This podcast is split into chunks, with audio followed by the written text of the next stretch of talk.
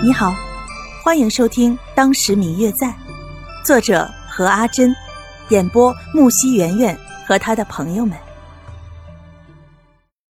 第一百六十八集。总之，最后由谢轩搀扶着有些一瘸一拐的白若秋，向着后院走去了。一路上见到的人不少，这让白若秋有些尴尬，感受着谢轩就走在自己的身旁。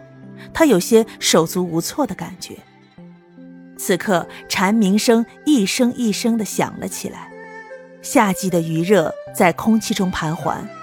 即使在这深山之中，白若秋依旧感觉有丝丝的热气从四面八方钻进自己的身体内。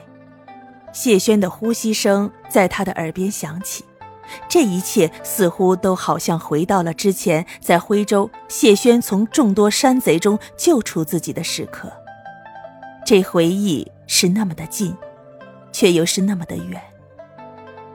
白若秋也不知道走了多久，一直沉浸在自己的世界里无法自拔，直到谢轩唤了几次他的名字，才回过神来。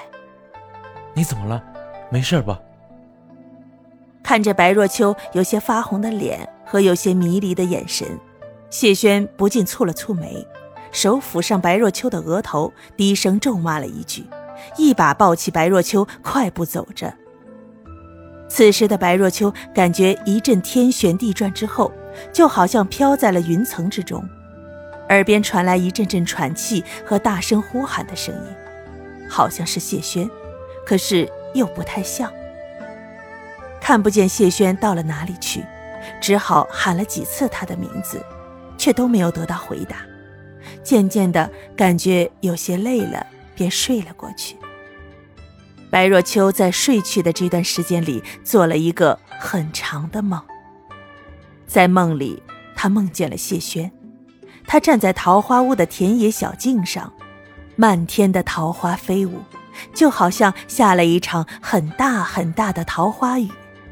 漫天的桃花，美得让他有些不想闭上自己的眼睛，怕再睁开就看不见这幅美景了。突然，他听见了一阵银铃般清脆的笑声，那个声音好像自己特别的熟悉。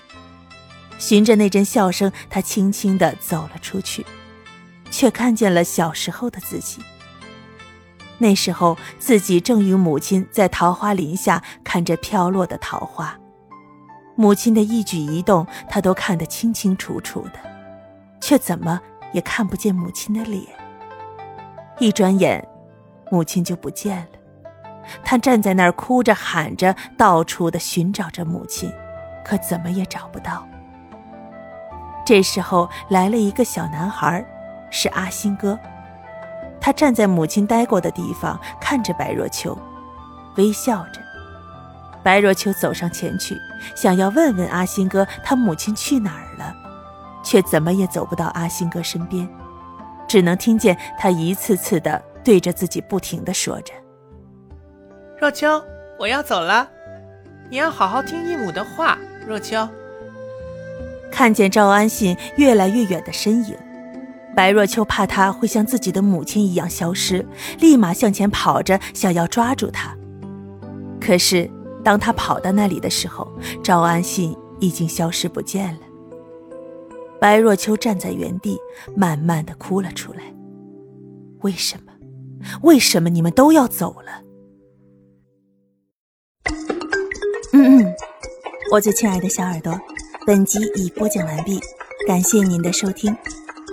如果你喜欢这本书，欢迎您多多的点赞、评论、订阅和转发哟。当然，也可以在评论区留言。我会在评论区与大家交流互动的。